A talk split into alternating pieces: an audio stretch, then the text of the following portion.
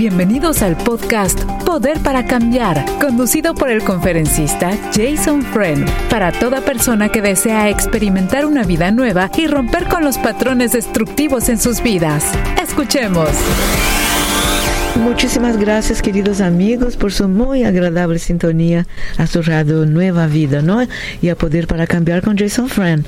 Ah, muchísimas gracias a todos. Servidor del Señor, Jason, Jason Friend, un evangelista, misionero, conferencista y absolutamente dedicado a escuchar a su muy querida audiencia y participar con una opinión, siempre basada en la palabra del Señor. Así que si algo está pasando en su corazón o entonces en su mente, no sé, años de experiencia, o entonces si acaba de pasar algo que usted dice, ay, no sé, voy a llamar a Jason a ver cuál sería su opinión. Jason está para todos nosotros, querido amigo. Anote por favor su número de teléfono, línea gratis, usted puede comunicarse con él durante el programa. 1-888. 727-8424, tres ochos, ¿no? Línea gratis. 1-888-727-8424. Este programa es retransmitido para toda la audiencia de Radio Nueva Vida y las demás emisoras a, través de a las 3 de la mañana, o por lo menos California, hora del Pacífico, ¿no? Y también uh, queremos... Uh, enviar un abrazo muy caluroso a todos ustedes que acompañan a Jason a través de facebook.com barra diagonal Radio Nueva Vida Fans. Jason, muy uh, welcome una vez más, muy bienvenido. ¿Cómo te encuentras, Jason? I am Pati de Chancho. Si, si, estamos hablando en ambos idiomas, me siento bastante bien. Oiga, qué cosa. Ojalá que tuviéramos un poquito más de horas cada día. Me encantaría que el Señor pusiera 26 horas. Sí, ¿verdad, Jason? Diariamente, Sí, en vez de exacto. 24. 30 sería mucho mejor. Muchísimo. Ótimo para mí. ¿Y 36 aún mejor? Pero- claro que sí, Imagínate. claro que sí. sí, señor, gracias. Y una semana con 10 días. Y Exactamente. extender el calendario para que nosotros vivamos 150 años. Pero, Pero- con, con la vejez de un de 20 años. Exactamente, pero lunes sí o lunes no. Eh, sí, ¿por qué no? Sí, señor. Estamos completos, ¿no? Gracias a Dios. Gracias, Jason. Esperando que esté muy bien, gracias a Dios. Y una pregunta, tú sabes que una pregunta un poquito triste de una hermana querida que llamó hoy por la mañana tempranito, tempranito. Dijo, hermana, quisiera saber la opinión de Jason porque me está haciendo muy difícil. Mi hija, 36 años, una persona tan preciosa, eh, tuvo, pasó por un sufrimiento con una enfermedad que de repente le agarró, recién falleció. Entonces me, yo, yo digo, ¿cómo es posible? Yo soy una mujer mayor ya, pero ¿cómo es posible que un Dios tan amoroso pudiera haber permitido tanto sufrimiento para mi hija? Bueno, es otra pregunta que, Sí, que con mucha dificultad nosotros nos dirigimos Ay, sí. hacia los individuos que sufren y siempre es, es algo tan desafiante cuando la gente está pasando por un dolor. Es muy interesante cuando, cuando vemos algo en el Antiguo Testamento y vemos las tragedias de los individuos que han sufrido tanto, como que no nos toca eh, esa pregunta. Por ejemplo, la gente que se murió en el Titanic. Ay, sí, Nosotros nos, nos preguntamos si eso, si, si Dios existiera, ¿cómo podría ser posible un accidente así? Nosotros no pensamos de esta manera. Y, por qué no pensamos? Porque somos más objetivos en el sentido de que estamos retirados del asunto. Y cuando, cuando estamos retirados del asunto podemos pensar con, con un juicio cabal o tal vez una perspectiva más amplia. ¿Y quién tiene la perspectiva más amplia? Dios. Entonces, en cuanto más haya distancia entre nosotros y el acto o la tragedia, más podremos pensar o podremos pensar en lo que es en la manera que Dios ve las cosas, de una distancia más, más objetiva. Y yo, y yo, yo pienso, Vanya, como ella está tan cerca, que ella no, si yo le digo es por eso y eso y el otro, eso no va a agarrar mucha fuerza. Sí. Lo que ella necesita es entender que a través de la tragedia que Dios todavía está ahí. que Dios la ama a ella, que Dios amaba a su hija y que en medio del sufrimiento existe un Dios que está buscando agentes, que quiere, está dispuesto a ayudar a, a esa familia, a ayudarle a ella, a ayudar a, a los seres queridos, a prevenir más tragedias en el futuro. Imagínate la cantidad de tragedias que se previenen hoy por lo que ha sido el sacrificio de aquellos que que se habían muerto.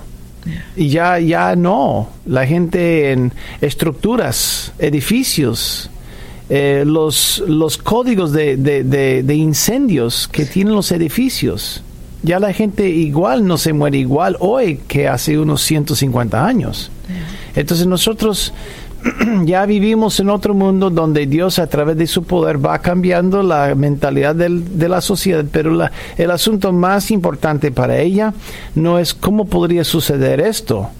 La respuesta es fácil porque vivimos en un mundo caído. Pero lo que a ella le interesa, realmente lo que le interesa es entender que hay un Dios que pase lo que pase, nunca se mueve de su lado y que la ama profundamente. Y puede con su enojo, con su, su, dolor y aún con su rechazo hacia Él. Él puede, porque Él es un Dios amoroso. Absolutamente, tiene toda razón. Muchas veces eh, nos cuesta entender porque Dios dice hay tiempos para vivir y hay tiempos para morir, ¿no? O sea, tenemos la seguridad que un día, más temprano, más tarde nos vamos, ¿no? Pero yo creo que el lado, especialmente el lado del papá o mamá, cuando hay sufrimiento de parte de los hijos, ¿no, Jason? Es difícil, difícil. Muchas gracias, Jason, por consuelo a esta amiga querida que escucha su programa y también Radio Nueva Vida. Número de teléfono, amigo, amiga, si usted quiere hablar con Jason, 1 727 8424 Tenemos una amiga en línea, quiere hacer una pregunta a Jason también. Gracias por llamar a Jason. Adelante, querida amiga, por favor. Pastor Jason, buenas tardes. Buenas tardes, ¿cómo, cómo te encuentras? ¿Bien? Bien, pastor, yo estoy bien, gracias a Dios yo estoy bien. soy una mujer de 62 años, amo a mis hijos, tengo tres de ellos, dos hombres, una mujer. Los dos hombres están bien y, y, y no me preocupa eso, pero mi hija de 33 años es la que me ha traído mucho mucha tristeza, mucho conflicto a mi corazón. Yo soy creyente, amo a Dios y he esperado en Él siempre. Ella nació en la iglesia cristiana y allí creció, pero en estos últimos años ella conoció a un joven y ha mantenido una relación, no de matrimonio, solamente una relación pero es una relación muy extraña, muy tormentosa, hay golpes, hay insultos, pero ella está tan apegada a este hombre que no quiere separarse. Eh, yo la invité a que viniera conmigo, yo vivo sola, y la invité a que viviera conmigo para que tenga la oportunidad de ver una ciudad diferente y aprender algo diferente y a despegarse de esa relación ella ya tiene dos años conmigo, pero en esos dos años ella ha sido recurrente en lo mismo. Eh, el muchacho ha venido aquí, ella ha intentado dejarlo, él le ha incendiado el apartamento. Eh, él se fue, pusimos una orden, ella puso una orden de restricción, pero resulta que ahora ella es la que viaja a esta ciudad a verlo y esto ya lo ha hecho por varios tiempo y yo pues la recibo de nuevo en mi casa y hace unos días, unas semanas fue lo último cuando la vi golpeada que vino a mi casa. Pastor se recupera, se le va bien, cuando, está conmigo le va bien, se alimenta, se recupera. Pero en cuanto ya está trabajando y recibe un dinero, nuevamente se va a buscar a este muchacho y wow, ya mi vida es un, caos, no puedo dormir, no puedo descansar bien. Tengo pesadillas, pienso que en cuanto abra la puerta mi hija va a estar ahí o no quiero recibir una noticia tan mala, tan mala. Está adorando, está adorando a Dios. Y quiero una respuesta de Él. En, sé que la puedo recibir a mi vida. Ese es, esa es mi, mi petición. ¿Él todavía llega a la casa tuya o no llega a la casa tuya? Pastor, él ya no viene aquí porque le pusieron una restricción. Él, no podía acercarse. Muy bien, excelente. Yo creo que en eso hiciste bien. Eh, me, me, me extraña mucho, igual como tú, que tu hija todavía ah, lo anda buscando sabiendo que la ley ha establecido una restricción contra él y ella estuvo de acuerdo, pero todavía lo busca él. Sabes que tal vez el acercamiento no sería tanto, para mí el acercamiento no sería tanto tratar de cortar la ligadura entre ella y él, sino trataría de mejorar la autoestima de ella a través de la palabra y la imagen de Dios que vive dentro de ella. Si ella puede lograr mejorar su propia autoestima, su propia manera de verse y rodearse con personas que la estimen a ella, entonces ella no lo va a necesitar. En el momento cuando ella es una persona sana, ella va a dejar de buscar al hombre que supuestamente está llenando ese hueco en su corazón. Así es, la clave es ayudarle a ella a llenarse con la presencia de Dios y la autoestima de Cristo Jesús.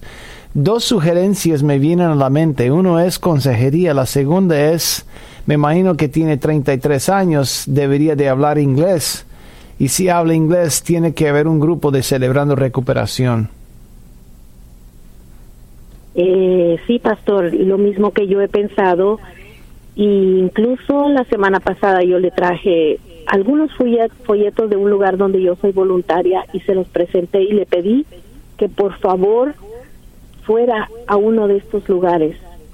Y se los dejé allí en la mesa y pues bueno, lamentablemente no lo hizo, sé que no lo hizo y nuevamente regresó a este lugar. Se fue de viaje y regresó a este lugar y ya van dos días, no la veo, este es el tercer día y es la misma situación, pastor. Solamente estoy cansada y, y no sé. Bueno, yo también pienso que hay o debería de haber un proceso de sanidad en nuestro hogar. Los que viven bajo mi techo saben que si uno está enfermo, la regla es tenemos que buscar mejoría. La persona enferma, si simplemente es tos, simplemente es gripe, entonces no tiene que buscar un hospital, una clínica, porque uno sabe que dentro de pocos días se va a sanar o se va a recuperar. Pero si uno tiene ya tal vez síntomas más fuertes, ya el segundo paso es tiene que hacer el examen de COVID o si tiene bronconeumonía que tiene que buscar un médico. Si le quiebra la pierna tiene que buscar el médico. Así es el procedimiento que por, no puede dejar que alguien viva en mi casa con una con una pierna quebrada. Eso no se permite. Entonces, si adoptas una una filosofía de esta manera yo no lo veo mal. Cuando le dices a tu hija, mira, cuando las cosas andan bien no tenemos que buscar ayuda, pero cuando las cosas no andan bien tenemos que estar en el proceso de mejoría. Punto. Escoge lo que es el remedio que prefieres, un grupo semanal o consejería. Porque al verlo ya indica que algo no está bien. Si la ley ha puesto una restricción entre tú y él o él y nuestra casa, eso quiere decir que es una situación tóxica o tal vez peligrosa. Y obviamente nosotros no estamos haciéndole caso si continuamos en esa relación. Entonces, dos remedios, puede darle tres remedios, pero tiene que escoger una.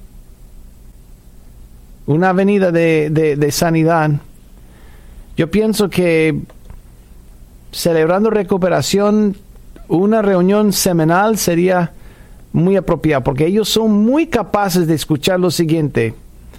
Pues yo estoy bien. Yo sé que ustedes están mal, pero yo estoy bien. Ellos escuchan eso todos los días. Ellos son expertos en manejar a gente que no piensa que tenga problemas. Ellos son expertos en escuchar excusas y no, yo, a mí me va bien.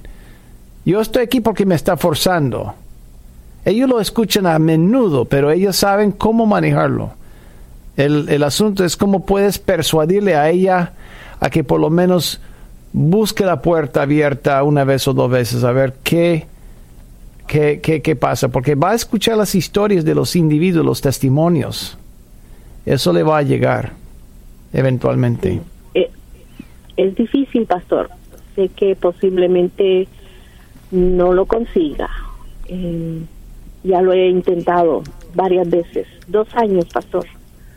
Dos años dándole la oportunidad para que se recupere y no hay cambios. Bueno, siempre y cuando eso depende de ti, obviamente yo no... Yo, si ella se comporta bien en mi casa y piensas que Dios quiere que proveas un hogar seguro, entonces puedes seguir proveyéndole algo seguro. Yo no veo ningún, ninguna cosa mala. Hay gente que, que han pensado en cortar o yo no, pero, en el momento de no dejar que ella continúe, sí, lo primero que hace es buscar el otro y se pone en una situación más peligrosa. Así que yo, yo, yo pienso lo que estás haciendo está bien. Yo creo que la clave es cambiar su autoestima, rodearla con personas y no simplemente reuniones, es un proceso todos los días. ¿Capta la idea? Capta la idea. Muy bien, es un proceso todos los días de cambiar la imagen que ella tiene de sí, de sí misma. Ella tiene una autoestima muy baja y por eso ese muchacho está está facilitando o está agregándole algo. Reemplaza ese algo y ella, ella no lo va a querer. Ella vuelve en sí. Lo que pasa es que ella busca algo que no tiene. ¿Qué es lo que no tiene? Tiene que cambiar su forma de pensar. Eso sí es un proceso. Es un arte. Claro, es una unción de parte de Dios, son todas las cosas. Pero yo creo que yo creo que al insistir que ella no lo vea, mm, si no ha funcionado no va a funcionar. Si no ha funcionado no va a funcionar. Si lo que sí definitivamente funciona es cuando ella vuelve en sí y piensa de sí misma en una forma más saludable. Yo no ando buscando mujeres especialmente mujeres peligrosas, no porque un montón de excusas, sino porque la imagen que tengo de mí mismo se alinea más con la voluntad de Dios. Eso sí es lo que me mantiene firme en los caminos de Dios, porque ya no me ofrecen algo que necesito, porque Dios me da lo que necesito. ¿Capta la idea? Capto la idea. Eh, ella me ha dicho que le pidió matrimonio, pero para mí, pastor, sé que sería un error muy grande si ella llega a casarse. Si hay golpe, ¿quién golpea a quién? ¿Ella, él o los dos? Los dos se golpean. Ah, mira, no recomiendo que ella se case con, porque si ella sigue golpeando al nuevo, no hombre, qué bárbaro, no. Eh, yo creo que ella, ella, necesita terapia, ella necesita consejería. Si ella está golpeándolo a él, no es que se merezcan, pero qué bárbaros, los dos. Yo, yo, yo pienso que sería bueno que ella, de hecho, de hecho, si ella se comporta bien en mi casa, yo no voy a hacer nada, pero en el momento de querer mi apoyo, yo voy a decir, mira, tienes que buscar ayuda porque los golpes no son permitibles en, en, un, en una relación, mucho menos el matrimonio, mucho, mucho, mucho menos como padres que tienen hijos y los hijos mirando los golpes. No, no, no, no, eso no se, no se puede, no se permite. Bueno, no se debe, digo yo. Muchas gracias, Pastor Jason. Gracias por su consejo. vamos a, vamos a orar. Claro, vamos a orar porque lo que necesitas es la ayuda de Dios. Pienso que necesitas la ayuda de Dios y consejería para ella especialmente, trabajar en el área de autoestima en Cristo Jesús. Y después de ser sanada, no lo va a buscar. Y ojalá Dios sane a los dos, salve a los dos. Eso sería el futuro óptimo. es el podcast Poder para Cambiar. Visítenos en nuevavida.com. ¿Tienes una pregunta para Jason? Puedes enviarla a radio arroba, nuevavida.com. Aqui seguimos então, Jason Frank, queridos amigos e amigas. Graças a Deus, um servo do Senhor. Você também pode chamar, falar com ele durante o programa. Ah, uh, a linha é grátis para você. 1-888-727-87. 8424. Le repito, 1 888, ¿no? 727 8424. Este programa se realiza lunes a viernes, este mismo horario, y retransmitido a las 3 a.m., 3 de la madrugada, hora del Pacífico, por su red de emisoras de bendición. Jason, nosotros tenemos una pregunta que nos llegó inmediatamente antes de la señora querida que acaba de llamar, ¿no? Y dice lo siguiente, Jason, quisiera una palabrita suya porque mi hijo está estudiando medicina y a veces tiene dudas eu, somos uma família de, de creyentes, pero ele cresceu um pouco rebelde em relação a entregar-se a Jesus ou não. Pero a vezes tem dúvidas e me pergunta por que eh, porque ele sabe que sou uma mulher de fé, não? E disse, mamá, então quero que me expliques eh, por que a ciência e a fé son incompatibles, eh, no sé, no entiendo bien esto. Bueno, y, y resolvió preguntarle a Jason. Excelente pregunta, Jason. Claro, la verdad es que no son eh, in incompatibles. Incompatibles, sí, no sí. son. Eh, yeah. En realidad, Dios trabaja en todos los frentes. Sí, sí. Lo que pasa es que la ciencia nunca le va a dar crédito sí. al Señor y a veces la gente de fe nunca le da crédito a la ciencia. Pero Dios es un Dios que lo gobierna todo. Él, él es el Dios de, de ciencia, de elementos, de, de, de, de las moléculas, células. Él pues había creado todo, todo, todo el universo. Y él tiene a su disposición todo el poder para manejar las cosas. Él inspira al científico que está en un laboratorio para crear el remedio de colesterol alto, de presión alta, sin que la persona sepa que exista un Dios. Dios siempre está trabajando en todos los frentes, en los, en los hospitales. Y sabes lo que, lo que la mayoría de la gente no sabe, en la gran mayoría de los hospitales, fueron iniciados por quienes? Creyentes. Claro. Claro. Por eso dice Santo Tomás, sí. por eso dice eh, San Juan, el hospital San Juan. El, hay un montón de, de, hospitales que ya llevan mm, centenares de años y es la iglesia que había fundado o gente de fe. Sí. Entonces nosotros no, hasta la mayoría de las universidades en los Estados Unidos, Harvard, Yale, Princeton, todos fueron seminarios teológicos sí. en su inicio. Interesante, ¿no, Jason? Muy interesante. Gracias, Jason. Uh -huh. Es una buena aclaración para esta mamá. Uh, y siga adelante y felicidades a su hijo, hermana, porque ha elegido una carrera maravillosa.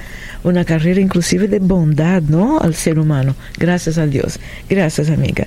Ahí vamos. 1 triple 727 8424. Si usted también quiere llamar, hacer una pregunta a Jason, 888 727 8424.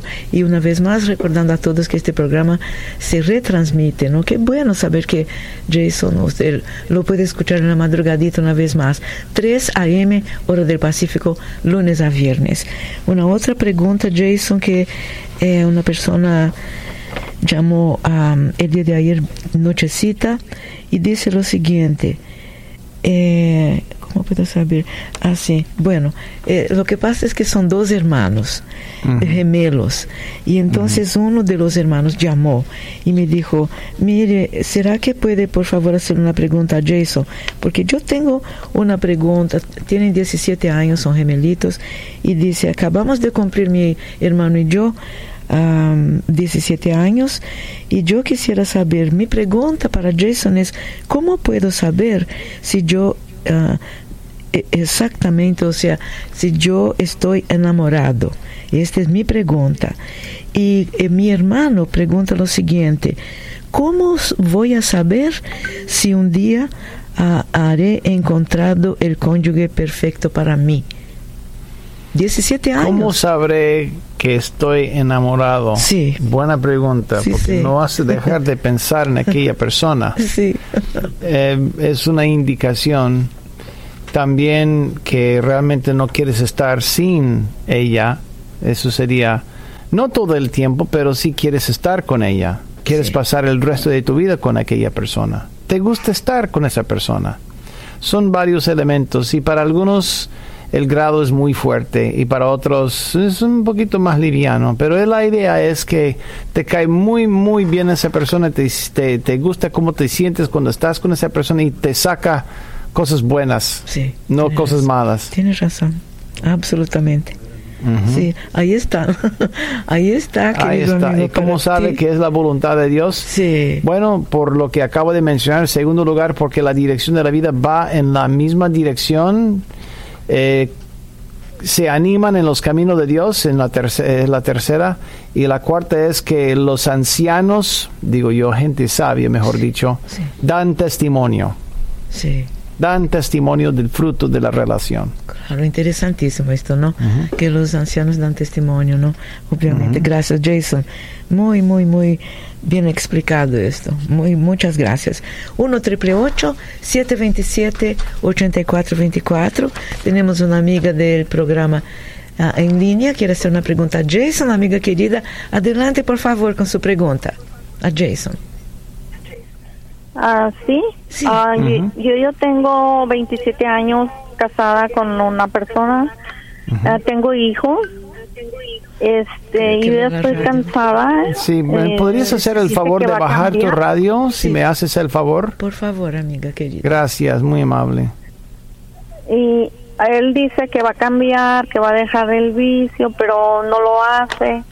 Pero lo que pasa es de que ahorita yo ya estoy ah, cansada de tanto trabajar, mantener la casa, pagar biles, pagar comida, ya no me alcanza. Y ahorita tengo mi, estoy am, queriendo reparar mi carro para poderme mover, eh, para seguir trabajando. Y yo veo que esta persona no me colabora, no me saca la basura, no me ayuda, no me, no me da Ah, En- ¿soporte? en- mira, en la primera parte de, de lo que compartiste, no, yo perdí de quién estabas hablando. Ah, sí, mi Eh, esposo. Ah, tu marido no está contribuyendo nada, es lo que está diciendo, Nada. ¿correcto? Ok, entonces no paga, ¿trabaja o no trabaja? No, sí trabaja, pero él solo paga el alquiler de la casa y pues yo me encargo de pagar comida, de biles, de carro, de seguranza, de Ujú. celular, eh, de todo lo que haga falta, pa- jabón para lavar, rollo para el baño, todo lo necesario. Entonces, ¿qué, ¿cuánto cuesta más? ¿El lado de él o el lado tuyo? Pues el lado mío, porque ahorita la comida está muy cara, tengo que ah, gastar más o menos eh, para mi, yo, mi y otra persona, son tres, a unos 200 dólares en comida, para pagar gas, para ir a trabajar, para pagar, para hacer la, la- para la, lava- lavada, jabón para lo que todo lo que se ocupa para un hogar. ah, pagar este se- aseguranza de carro, pagar ah, celulares, entonces eh, no lo, no gano ni para pagar lo que yo ne- necesito pagar. Bueno, entonces, si no- la única queja que tienes es que no contribuya o hay más quejas acerca de él. Ah, no, lo que pasa es de que todo lo que él gana lo gasta en ah, en su vicio y piensa que que pues que yo puedo con todo, pero ya ahorita ya ya como ahorita tengo mi carro descompuesto un poco, necesito meterle mucho dinero, no puedo no o, arreglo mi carro o como y yo le digo, "Oh, el carro no sirve." No, pues yo no puedo hacer nada. y pues ah, ya tengo años batallando con, con él. Él, él se, fu, se fu, nomás pido dinero y se frustra, quiebra puertas, patea todo, se enoja y se encierra, en, se encierra y no sale. Pero si trabaja, si llega del trabajo y se encierra en un lugar y no sale de ahí en todo el día. Entonces, la, ya entendemos bien el, el, contexto, que el hecho de que él no contribuye nada, gasta su dinero en otras cosas, ¿es correcto?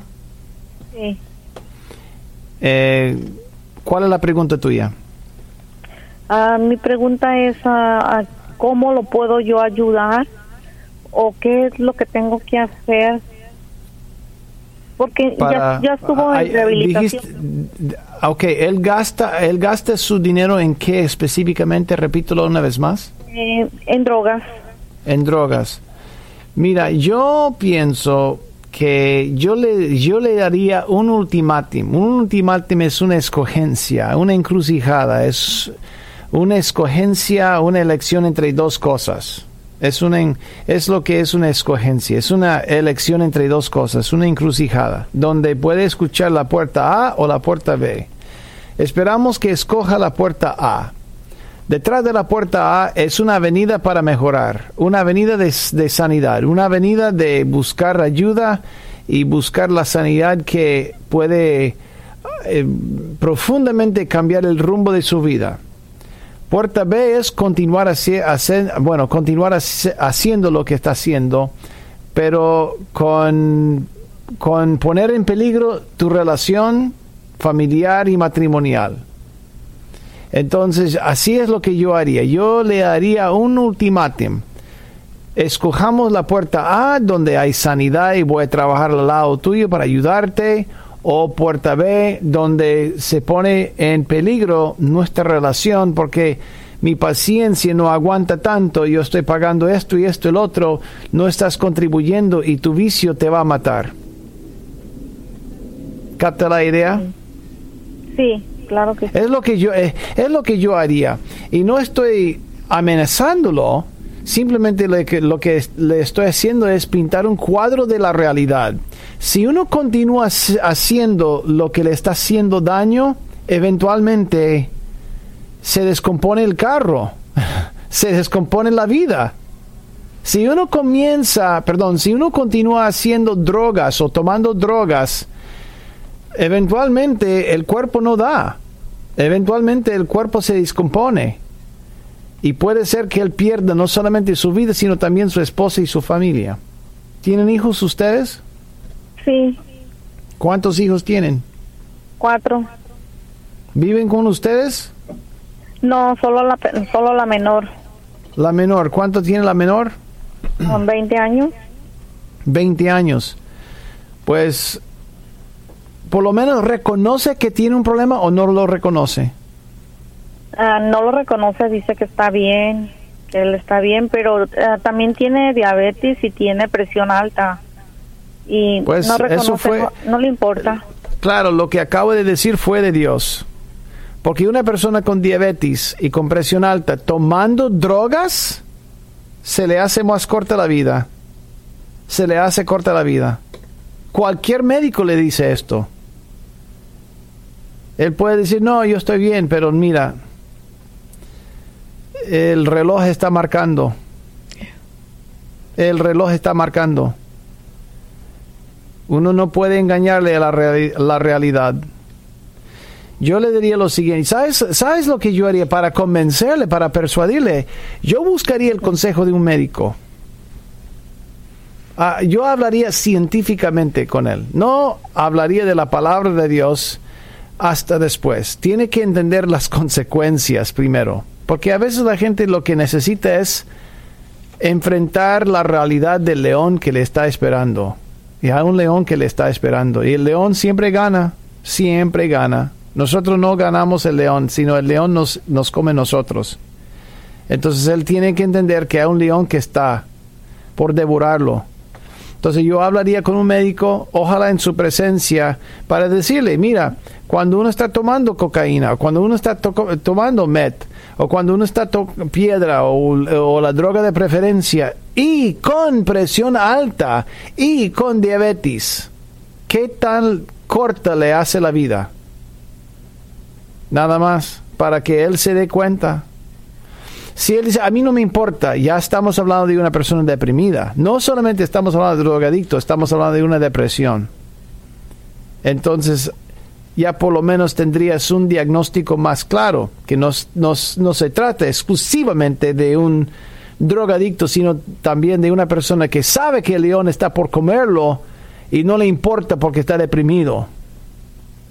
Entonces yo no estoy, yo estoy sugiriendo mm, diferentes opciones, pero en realidad lo que tienes que hacer es diagnosticar bien el problema para que él sepa a qué está por delante, qué es lo que está esperándolo. Y yo pienso, yo pienso firmemente que tal vez una charla con un médico puede ser suficiente sobrio para, para por lo menos despertarlo y, y, luego decirle, mira, en desafío juvenil o en celebrando recuperación o alcance victoria, hay esperanza. Dios puede recomponer tu vida y hacerte una nueva persona y aún sanarte de la diabetes y de, qué sé yo, de la presión alta pero tú tienes, tú tienes que sujetarte al señorío de Cristo Jesús. ¿Capta la idea? Sí, sí claro que sí. Yo pienso, eso sería, el, porque él no puede discutir con un doctor, no puede discutir con un doctor. El doctor le va a decir la verdad. Así es lo que yo haría. Estás escuchando el podcast Poder para Cambiar te invitamos a que lo compartas con todas las personas que conoces. Y si tienes una pregunta para Jason Friend, recuerda que la puedes enviar a radio@nuevavida.com. Aquí entonces, queridos amigos, muchas gracias. Es que Jason, nos sentimos tan mal con estas situaciones, ¿no? Y seguiremos orando por usted, por su esposo, por su niña, hermana querida, como si tuviéramos, como si fuera de nuestra familia. Aí vamos. 1 727 8424 Poder para Cambiar com Jason Friend. Aqui vamos, Jason. Temos também uma pergunta de uma senhora que disse: Jason, tenho uma pareja de hijos. Mi hija tiene 26 anos, mi hijo 24 y dice lo siguiente, siempre los dos me preguntan, porque somos una familia de creyentes, ¿no? Dije, mamá, papá, si una pareja no casada tiene relaciones íntimas, ¿están casados a los ojos de Dios? Bueno, eso eh, físicamente yo creo que el acto es como concebir lo que, lo que era el propósito de casarse y tomar el voto públicamente, pero yo creo que todo depende del corazón. En, nosotros decimos que sí, pero realmente no en lo práctico. En lo práctico, legal, la gente diría que no. Entonces, en los ojos de Dios, el compromiso y el acto como que concretó algo que se, se hubiera hecho en público, pero es como un atajo, realmente es un atajo. Y yo, yo pienso que por eso hay tanta culpabilidad, porque la, gente vive con su conciencia sabiendo que eso no está bien y que se hizo una trampa, digamos, igual como un examen, hizo una trampa y pues está viviendo una hipocresía. Porque sabe que lo es correcto, pero no lo cumplió. Sí, sí. Eh, pero, pero Dios como que no continúa cobrándole la ofensa todos los días desde ahora en adelante cuando uno cuando uno ya se rompe con aquella persona y se casa con una nueva persona y la gente tiene esa tendencia que ya sigo en pecado. No Dios es más que, que capaz para entender que nueva criatura somos nosotros cuando nos arrepentimos. Sí, y la hija, la hija que tiene 21 años, la mamá dijo que mi hija específicamente nos ha preguntado a mí a mi esposo, ¿cómo será que se casarían las personas de la Biblia? Se, bueno, simplemente se tomaba eh, eh, la persona... Eh, y se reconoció que eran esposos. Eh, hicieron un pacto entre ellos, y, pero normalmente la ceremonia es algo cultural. Sí. Se difiere entre cada país, entre cada cultura. Y normalmente lo que se hace es, se hace una ceremonia pública o se firma un contrato, un documento.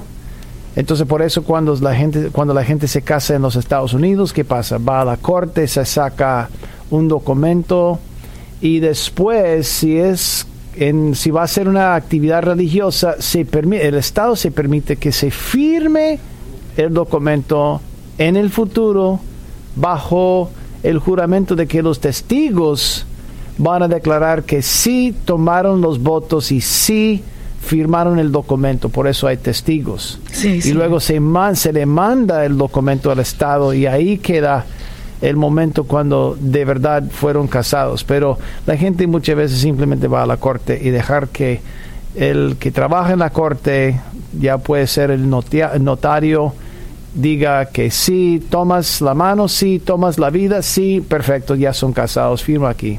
sí. Ahora, Jason, yo doy vuelta a la página y me sorprende la pregunta que le hizo el hijo. Y la pregunta del hijo es lo siguiente, directamente a Jason. Eh, la pregunta es, ¿puede barra debe un cristiano Um, ¿Cómo le voy a poner esto? Espérate, no quiero. Vamos a ver si. bueno, la pregunta del, del, muchacho es así: tiene 21 años, 22 años, disculpa. ¿Puede o debe un cristiano que nunca ha tenido experiencia íntima casarse con alguien que ya ha tenido experiencia íntima? Por supuesto. Sin pensarlo dos veces, claro que sí se puede. Si Dios alinea las dos vidas, entonces, ¿quién seré yo para decir que no? Todo depende de dónde está dirigiendo la pareja el Señor. Hay hombres que han tenido relaciones y luego se convierten y encuentran una virgen, gloria a Dios. Yo no voy a oponerme. Tampoco, ¿qué pasa si una mujer que, que quedó viuda y tiene, tiene tres hijos? Sí y se le muere el, marido y se casa con un, con un hombre que nunca había tenido relaciones. ¿Se permite esto? Por supuesto que sí. Dios es más creativo. Ahí está, entonces, jovencito, precioso, como dice Jason, Dios es, Dios es bastante creativo. Uno Dios alinea, eh, pero uno tiene que seguir la línea y la voluntad de Dios. ¿ah? No es que me dé la gana. No es así nomás, ya, claro que sí. Entendido, Jason, muchísimas gracias, muchísimas gracias, excelente consejo.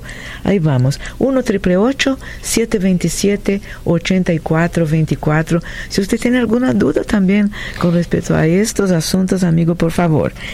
Um, una llamada de una persona que escucha normalmente el programa y dice lo siguiente, Jason, ¿qué puedo hacer para restaurar mi matrimonio? Mi esposa sigue recordando el pasado siempre y ahora no quiere ir a la iglesia. Ella lo acusa a su esposo de que yo le fui infiel, pero ella nunca lo vio nunca de, pruebas, imagínate. Ella no tiene prueba, pero aún así... Así como la palabra dice, eh, nunca me vio. Sí. Para mí es sospechoso ponerlo así de esta manera. Pues no fui atrapado, pero adelante, adelante. Y dice así, entonces, dice, ella lo acusa de que le fue infiel, pero mm. nunca lo vio. Ella no tiene prueba, pero aún así lo sigue acusando. Y se ha disculpado, él no se ha disculpado con ella, pero nunca le dijo el porqué de las disculpas que le pide la esposa. La verdad es que sí le fue, él le fue infiel a su esposa. Él piensa que él Ah, sí le fue infiel. Sí fue, fue. Claro. Y la esposa, oye, como habla el Espíritu Santo, ¿no? De una manera, de una manera tan increíble, ¿no? Escucha esto. Él piensa que él ya se disculpó lo suficiente y que ella debe olvidarse de lo que pasó. O entonces, ¿qué piensa que debo hacer? ¿Quién escribió la carta? El esposo. El esposo. Pero ahí hay muy interesante. Ojalá que, ojalá que me llamara a mí. Ojalá que nos llamara aquí en la radio. Sí. A mí me encantaría tener. Yo, yo, yo, yo le diría lo siguiente: ¿qué estás pensando? En primer lugar, dice, le dices a tu, a tu mujer, no tienes pruebas. Un hombre íntegro no lo va a negar. Un hombre íntegro inmediatamente le va a decir, yo pequé contra ti y contra Dios. Sí. Yo no voy a jugar, yo no voy a juguetear con el asunto, no voy a pretender que mi esposa está loca, que ella no vio pruebas, que no tiene evidencia, no tiene comprobantes. Es, son jugadas diabólicas en mi opinión. Eso es para que la otra persona se vuelva loca. Eso no es correcto. En primer lugar, un, una persona, un hombre íntegro le diría, igual como David dijo, yo pequé contra Dios. Yo no le dijo, mira la, mira la figura de Betsabé, mira qué mujer, ¿quién no hubiera caído en esa trampa? Tiene figura como una botella de Coca-Cola, no de una Fanta. No, él dijo, yo soy el culpable, yo tengo la culpa, soy yo el que pecó contra Dios. Así es un hombre íntegro. Por eso el Señor dijo, ya te salvaste, David ya no te voy a matar, David, porque dejó de jugar y asumió su responsabilidad, se hizo responsable. Es lo primero que le diría. Muy interesante. En segundo, lo que le diría es, dile la verdad. Dile la verdad y, y vive una vida transparente. Transparente en todo el sentido de la palabra si tienes las agallas para hacerlo. Pero la mayoría de la gente que hace estas jugadas no tiene las agallas, no tiene, no tiene la valentía. En mi opinión son cobardes, por eso esconden, por eso ocultan. Una persona íntegra no, no tiene temor de vivir una vida transparente. Y en tercer lugar, eh, armar un sistema de rendición de cuentas, donde por una continuidad puede vivir y darle cuentas a un grupo o tal vez un individuo que sepa navegar bien las aguas cuando viene la tentación y puede advertirle a él y decirle, mira, gira a la izquierda porque vas mal, o tienes que, tienes que frenar porque si no te vas a estrellar contra un árbol. Entonces uno necesita unas personas que le pueda guiar en la vida cuando hay tentaciones. Hay ciertas áreas de mi vida donde no necesito rendir cuentas a nadie. Por ejemplo, mi, mi, régimen de hacer ejercicio. Pero sí, todos los años, van, Baña, tengo que rendirle cuentas a mi médico que saca sangre y va a preguntar qué tan alto es mi colesterol bueno. Y él va a saber si está bajo que yo no estoy haciendo ejercicio. Siempre tengo que rendirle cuentas a alguien, pero diariamente no necesito porque ya yo, yo soy bien desarrollado en el área de hacer ejercicio. En otras áreas sí necesito rendir cuentas. Sí necesito eh, confesar mi pecado. El, lo que como, por ejemplo, yo tengo que estar encima de lo que como, tengo que decirle a mi mujer lo que como. El chocolate, claro, yo me paso de la raya. La gente se ríe, pero es cierto, es cierto, yo tengo que guardar, si no, se me va de la mano. Hay, hay otras áreas que sí, que no, pero el punto es que uno tiene que vivir transparentemente y con un sistema de rendición de cuentas. Amén, Señor. Sí, Señor. Qué bueno, qué bueno decir públicamente, no, yo tengo que rendir cuentas con Dios. Esto es todo por hoy en el podcast Poder para Cambiar. Gracias por escuchar la entrega de hoy. Recuerda que si tienes una pregunta para Jason Friend, puedes enviarla a radio Hasta la próxima.